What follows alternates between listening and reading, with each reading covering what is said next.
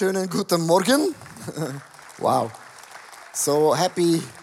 Schönes, gutes neues Jahr. Lasst uns ganz zum Anfang, wir sind verbunden mit all unseren Locations. Lasst uns unseren Location einen großartigen Applaus geben von Zürich kommen. Schön seid ihr verbunden, das macht die Technologie absolut möglich. Wow, amazing. So, ich wünsche euch, wie gesagt, ein wunderschönes, gutes neues Jahr. Das Thema heißt, wie kann ich meinen Glauben entwickeln? Und ich finde es interessant, als ich dann gesehen habe, wir gehen ins Jahr 2020, das ist so eine sehr hochinteressante Zahl. Es bedeutet, es ist ein neues Jahrzehnt.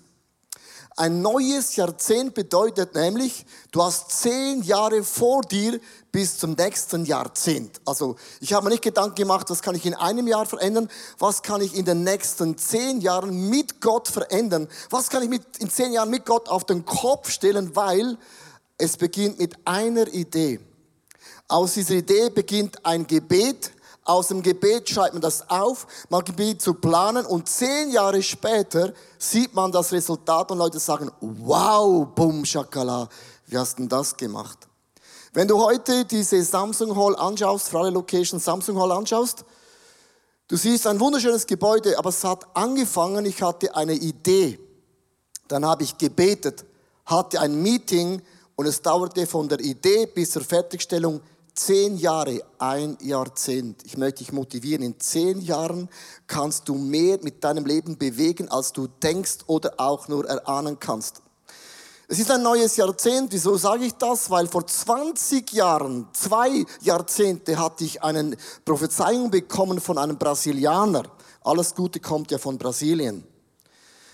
Der hat gesagt, du wirst eines Tages um die ganze Welt reisen und du wirst auf der ganzen Welt Kirchen gründen und auch predigen, habe ich gedacht. Wow.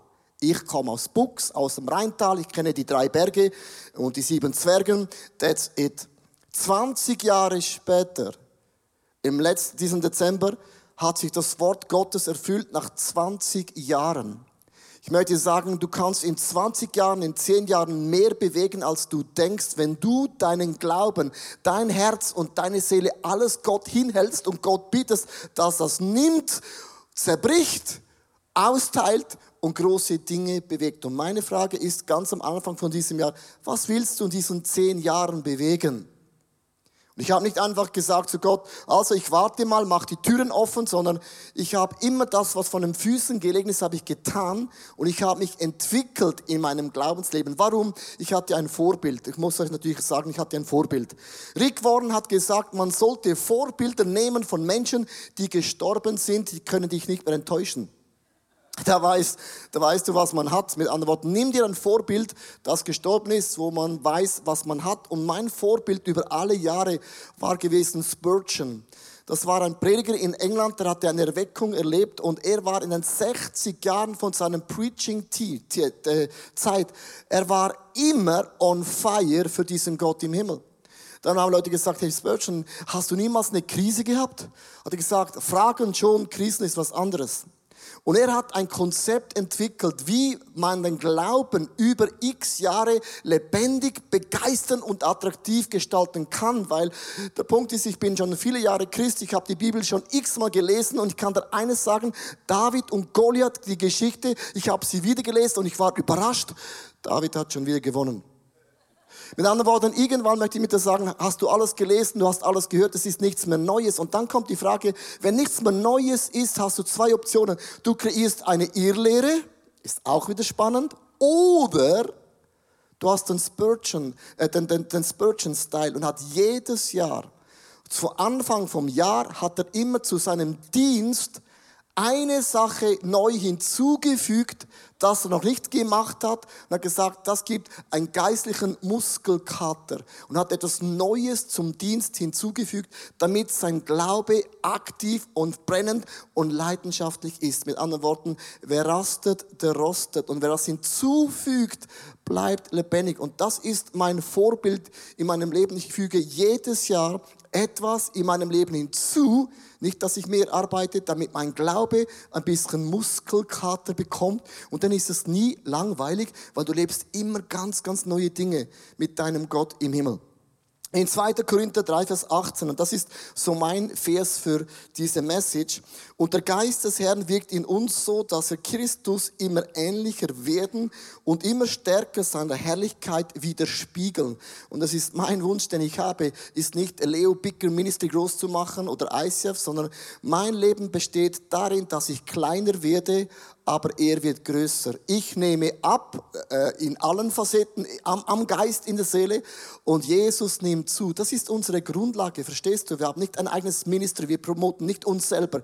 Wir haben einen Namen, den wir promoten, einen Namen, der bleibt, einen Namen, wo sich alle Knie beugen werden, das ist der Name von Jesus Christus. Und diesen Namen möchte ich mit allem, was ich habe, mit all meinen Charaktereigenschaften, mit all meinen Stärken, auch mit dem Fettnäpfchen-Anointing, möchte ich gebrauchen, damit Jesus alle Ehre bekommt. Das ist unsere Grundlage von allem, was wir tun, wieso wir geben, wieso wir Volunteer sind, wieso wir in die Church kommen, den Namen von Jesus Christus groß zu machen. Lass uns diesem Jesus einen Applaus geben. That's all we have.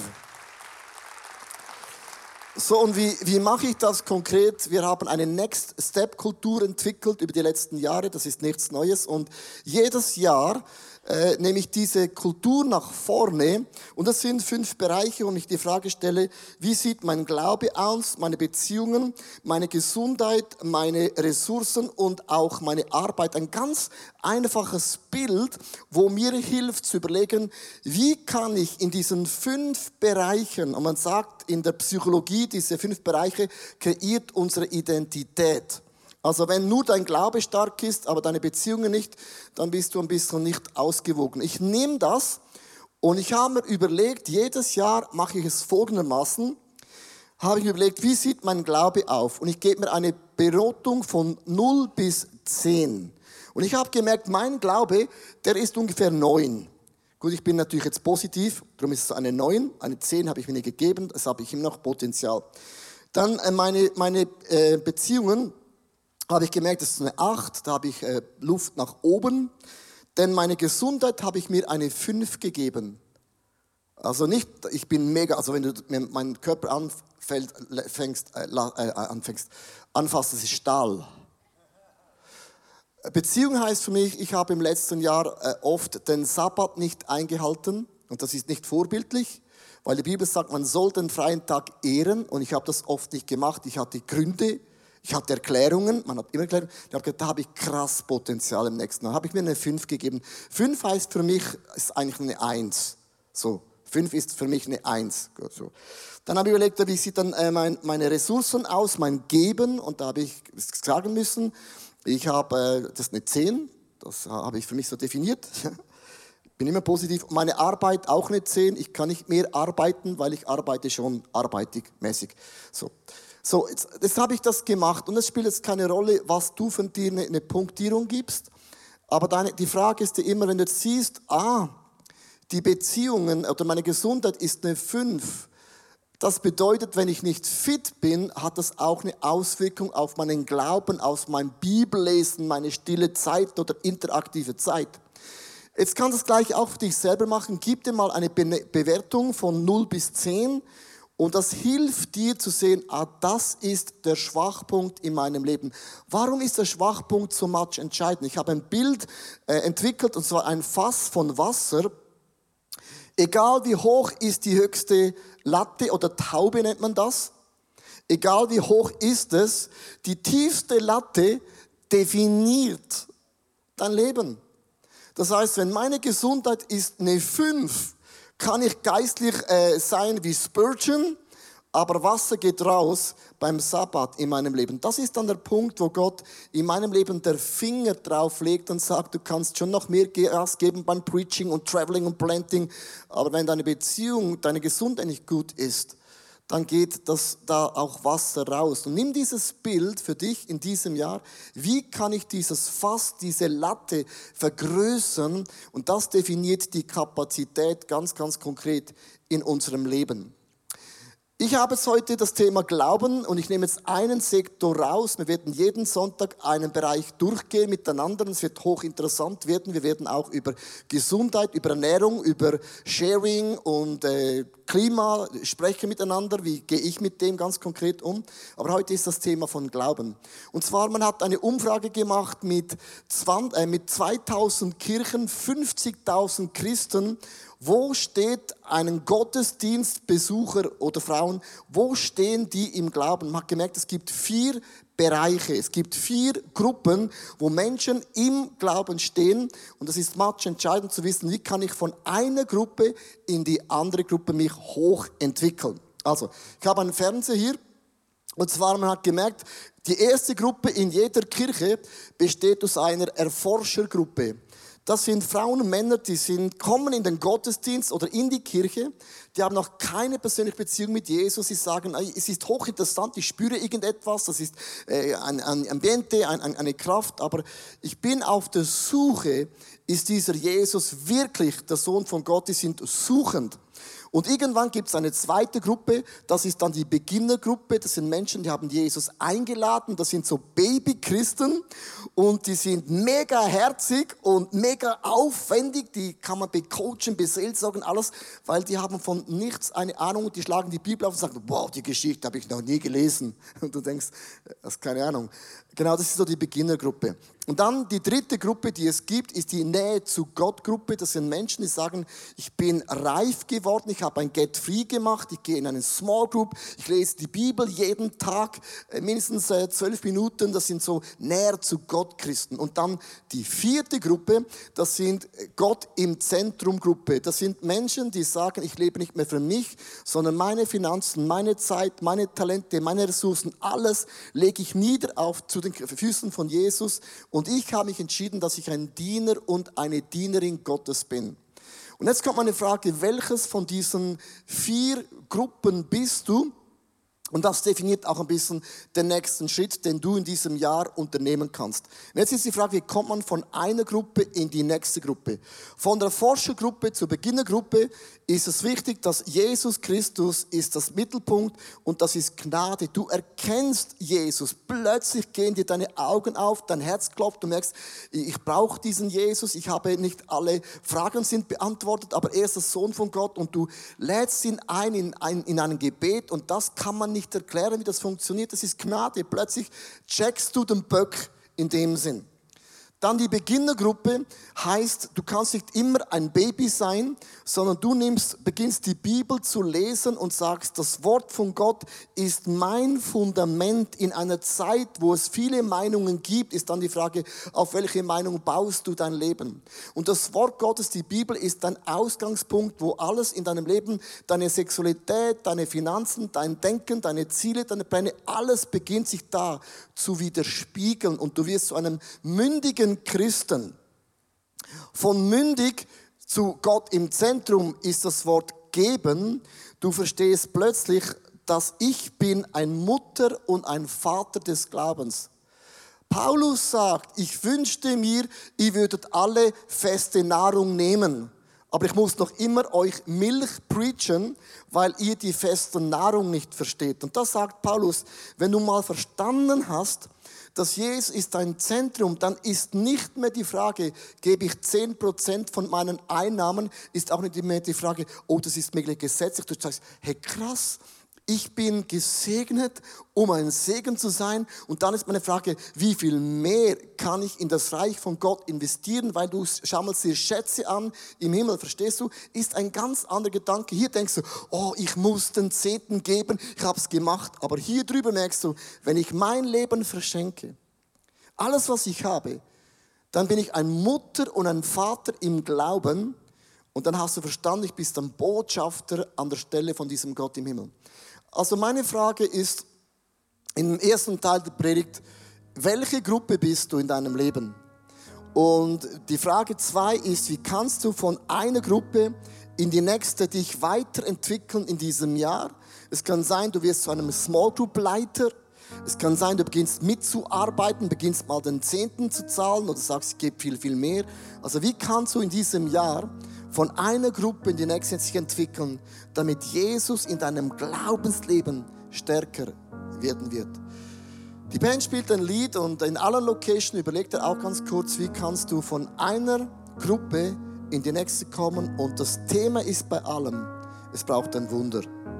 Es braucht immer ein Wunder. Ein Wunder. Aber wir bleiben dran und wir geben nicht auf, weil die Wunder sind näher, als du denkst.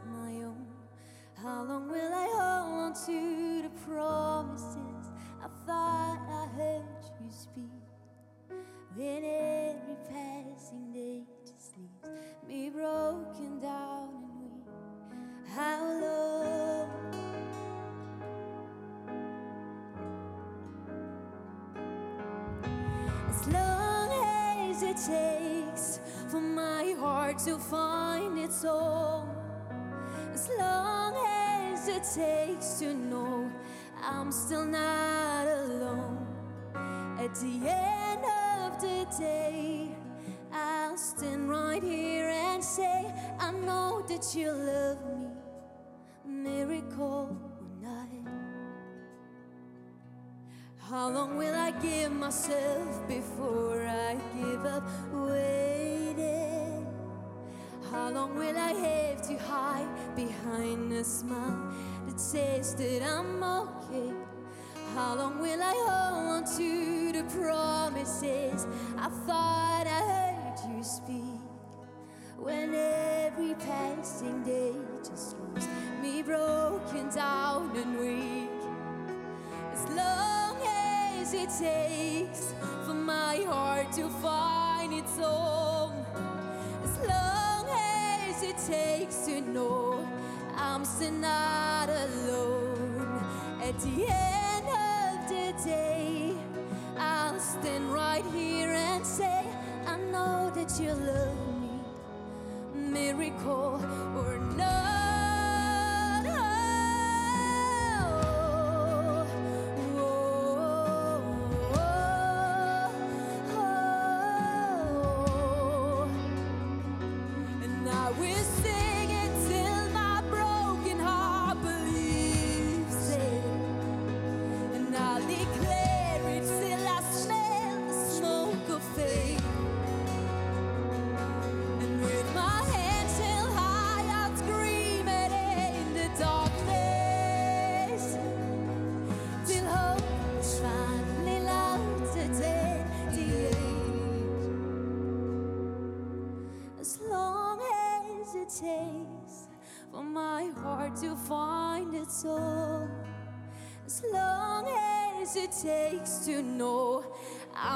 Not alone.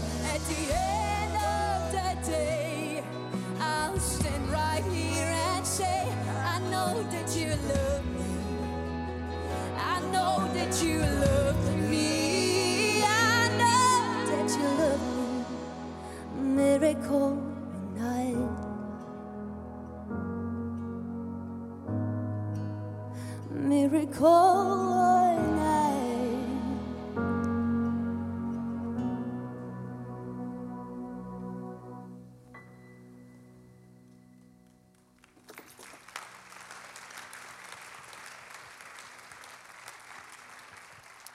Wow. Also ich werde nicht aufhören zu glauben, bis ich das Resultat sehe. Und ich möchte euch mitnehmen im zweiten Teil in eine Reise. Wie kann ein Glauben ganz konkret sich entwickeln? Und ich nehme die Geschichte von Bartimäus und ich habe diese Geschichte tausendmal meinen Kindern erzählt. Und tausendmal haben sie gesagt, erzähl sie nicht mehr. Es gibt eine Stelle beim Bartimäus, wo sein Gesicht wird so rot, und er explodiert aus Sehnsucht. Und ich möchte euch mitnehmen in die Geschichte von Bartimäus, wie Glauben entsteht. So Bartimäus war blind und er hat gebettelt jeden Tag am Straßenrand. Und der Straßenrand steht für Mittelmäßigkeit in unserem Leben. Also er ist nicht von der Straße weg, er steht aber auch nicht mitten in der Straße. Er steht so ganz klassisch, so mittelmäßig am Rand. Und ich habe in meinem Leben auch Mittelmaß beginnt, wie man denkt über sich selber, denkt über die Umstände. Und Mittelmaß beginnt oft mit dem Gedanken, ja, ich kann ja auch nichts dafür. Ich habe schon so oft versucht, von dieser Sucht loszukommen. Und ich habe so oft versucht, Menschen zum Glauben zu führen. Und ich habe so oft das und jenes versucht, aber nichts hat funktioniert. Und irgendwann resigniert man. Und wenn es Bereiche in meinem Leben gibt, wo ich resigniert bin, habe ich mich entschieden, ich lebe in der Mittelmaß. Das ist nicht ganz schlecht, das ist auch nicht richtig gut. Man kann sich mit dem gewöhnen, aber nicht Bartimäus. Weil Glaube entsteht da, als Bartimäus hörte, dass der Sohn Gottes, Jesus Christus, in die Stadt kam. Da entstand Hoffnung im Leben von Bartimäus. Und der Heilige Geist gibt uns immer wieder Hoffnung.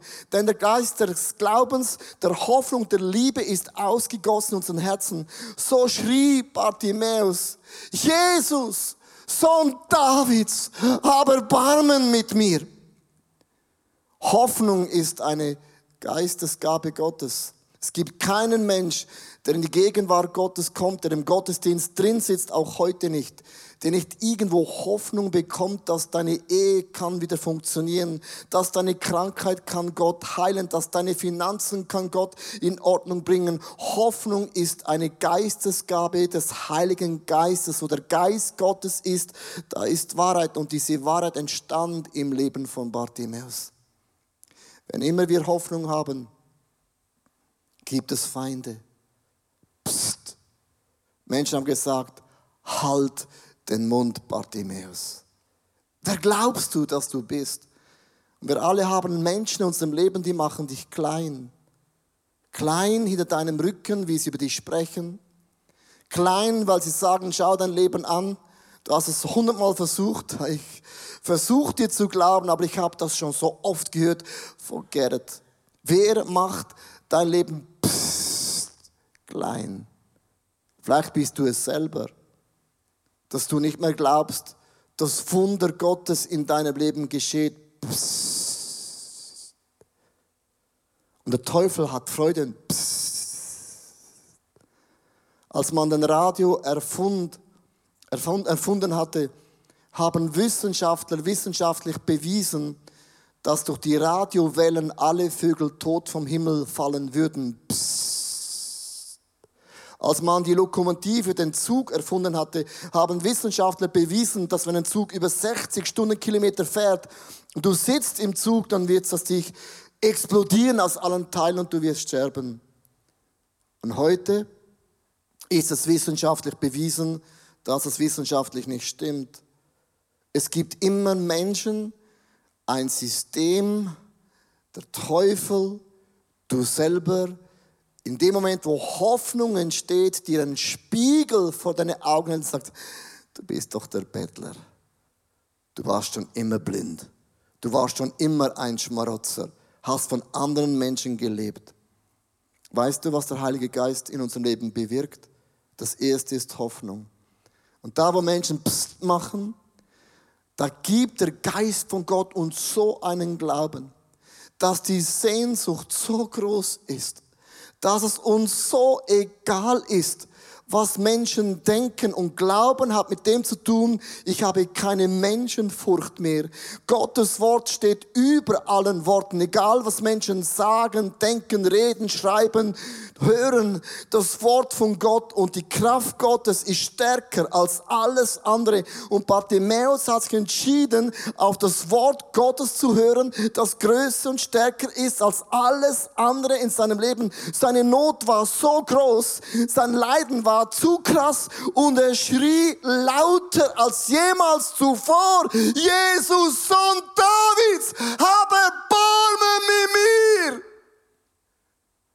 Ja, das nenne ich peinlich. Das macht man schon gar nicht so laut.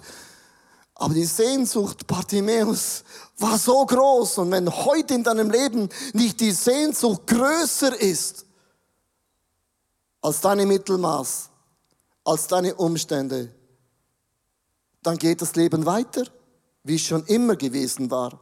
Und jetzt achtet bitte auf die Stelle. Jesus hört Bartimäus. Er war nicht der Einzige, der schrie. Er war nicht der Einzige, der Not hatte. Und Jesus sagt, halt, stopp, holt ihn her. Liebe Church, hier ist ein geistliches Nugget. Jesus bewirkt da Wunder, wo Menschen glauben. Jesus konnte in seiner eigenen Heimatstadt kein einziges Wunder bewirken, weil Menschen haben nicht geglaubt. Und Jesus ging frustriert weg und hat gesagt, der Prophet im eigenen Land hat keine Kraft, keine Macht.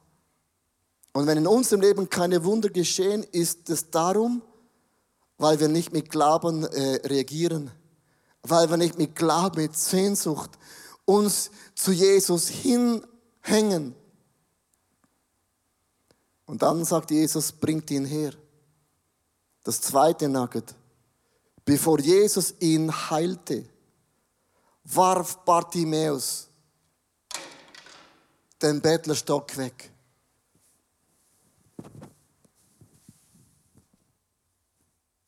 Bartimäus zog dieses Gewand weg. Bevor Jesus ein Wunder machte, hat das Wunder schon angefangen. Bartimäus gesagt, wenn ich jetzt zu Jesus gehe, ist meine alte Identität ist vorbei. Ich bin kein Bettler mehr. Das ist nicht mehr meine Identität. Ich bin kein Opfer. Ich werde nicht mehr am Wegrand stehen. Und ich werde nicht mehr, sondern ich glaube, dass mein Sohn Davids, er bewirkt Wunder in meinem Leben. Und ich habe nichts mehr mit dem zu tun. Bevor Gott ein Wunder macht, musst du deine alte Geschichte loslassen. So total, komplett loslassen. Das ist Glauben. Lass es los. Wie du denkst über dich, über Gott, über die Geschichte, lass es los. Als ich nach Zürich kam, vor vielen Jahren haben Menschen gesagt, du bist zu klein, du hast keine Ahnung von dieser Weltstadt Zürich, die ist so groß, die ist so kompliziert. Und über Zürich gibt es eine Wolkendecke mit acht Dämonen.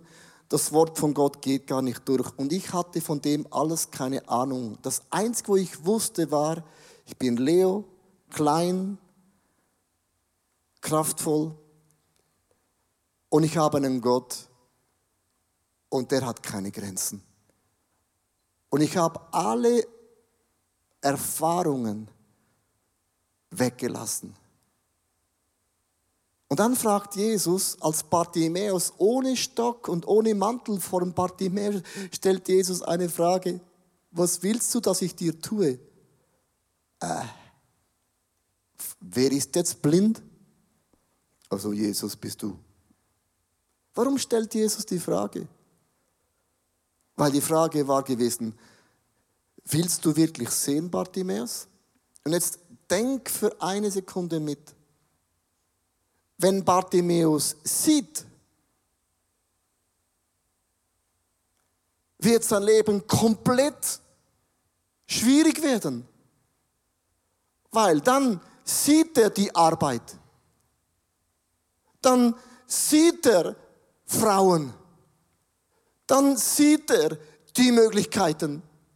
Und dann hat Bartimäus keine Ausrede mehr, oh, ich sehe und ich höre und ich fühle. Und man kann auch bleiben am Wegrand. Funktioniert auch. Und es ist nicht so logisch, wenn Bartimäus sieht, wird er sein Leben für immer auf den Kopf stellen. Und Bartimäus sagte Jesus, ich bin mir voll bewusst, wenn ich sehe, dann sehe ich deine Möglichkeiten, ich bin kein Opfer mehr, keine Ausreden mehr. Und Bartimäus sagte, ich will sehen. Und dann nahm Jesus ihm das weg. Sagt, krass. Menschen? Wo? Wie heißt deine Haarfarbe? Er wusste nicht mal, was ist blond. Er sah Menschen. Und das hat eine krasse Konsequenz in seinem Leben. Versteht ihr? wenn du in deinem Leben Glaubensschritte gehst und plötzlich siehst du, plötzlich macht Gott ein Wunder in deiner Familie, deine Familie war vorher eine Katastrophe, jetzt ist sie zusammengeknüttet, dann sagt Jesus, und jetzt, was machst du mit deiner Familie? Äh, Familie. Warst du schon vorher, verstehst du? Und viele Christen verstehen das nicht, wenn Gott ein Wunder in deinem Leben bewirkt. Aus dem Grund, damit du noch effektiver ein Werkzeug bist in den Händen von diesem Gott im Himmel. Und Jesus sagte zu Bartimäus, dein Glaube hat dich geheilt. Und meine Frage, die ich jetzt am Ende stelle, ist, ich habe sie mir gefragt, Leo, wo glaubst du, dass du in 20 Jahren sein wirst? Vor 20 Jahren habe ich diese Church mit anderen Menschen angefangen. Jetzt stehe ich da nach 20 Jahren wir haben Gebäude, wir sind all over. Und die nächsten 20 Jahre? Ich kann auch in dem, was wir haben, stehen bleiben. Ist auch wieder Mittelmaß. Oder ich stehe nochmals raus und sage zu Gott, die nächsten 20 Jahre, let's change the world. Let's change the world. Und was werden wir verändern? Die ersten 20 Jahre war es Ministry. Gott hat mich hineingepflanzt in die Church. Ich hatte von Church keine Ahnung. Und die nächsten 20 Jahre wird man leben mit einem Wort, das heißt Multiplikation. Gott hat mir einen Auftrag gegeben, die nächsten 20 Jahre mein Leben zu multiplizieren in Generationen und Generationen around the world. Und vor ein paar Wochen hat Gott mir ein Bild gegeben, hat es schon gemacht beim Brasilianer vor 20 Jahren. Ich habe ein Bild bekommen wie ich meinen Dienst beenden werde, werde ich euch jetzt nicht sagen, weil ich möchte keine Diskussion. Aber dieses Bild habe ich in mein Herz eingraviert. Und auf dieses Bild schaue ich hin. Und ich muss wie Bartimäus den Wegrand verlassen, meine Identität abstreifen und hinschauen, wo Gott mich sieht. Und ich möchte euch herausfordern, diesem neuen Jahrzehnt nicht ein bisschen Christ zu sein, nicht ein bisschen Familie zu sein, nicht nur ein bisschen treu zu sein. Treu zu sein ist anyhow keine Frage. Aber was machst du, wenn du treu bist? Da müssen die Belken sich auch biegen. Ich möchte sagen, wo, wo gehst du hin? Was ist dein Glaube? Wie definierst du den nächsten Schritt in deinem Leben? Das definiert alles in deinem Leben. Lass uns am Anfang vom Jahr ganz kurz unsere Augen schließen. Und ich möchte beginnen mit, dem, mit zwei Gebeten. Ich möchte zuerst für die Menschen beten, auch in den Locations in Zürich, auch im TV, die Jesus noch nicht kennen. Du bist in der Erforschergruppe, du hast Fragen, gibt es diesen Gott im Himmel? Und für dich ist heute Morgen vielleicht ein Tag gekommen, um dein Leben in die Hände von Jesus zu legen. Und wenn du das gerne möchtest, ich möchte mit dir zusammen beten, dann bete dieses Gebet, wo immer du bist, mit.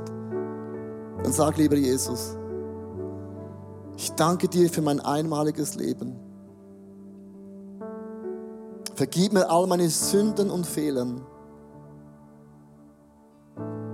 Und ich nehme diese Vergebung in Anspruch. Ich lege mein Leben in deine Hände. Ich mache dich zu meinem Herr und Erlöser. Sei der Mittelpunkt meines Lebens. Alles gehört dir. Und die Bibel sagt klar, wenn wir dieses Gebet beten von Herzen, dann sind unsere Sünden und Fehler vergeben. Du gehörst zur Familie von Gott. Dein Name wird eingetragen im Buch des ewigen Lebens. Und ich sage, welcome home. Ich möchte alle anderen fragen, und ich gehöre auch zu dieser Gruppe. Wo sieht Gott dich in den nächsten zehn Jahren? Siehst du das, was Gott sieht über deinem Leben.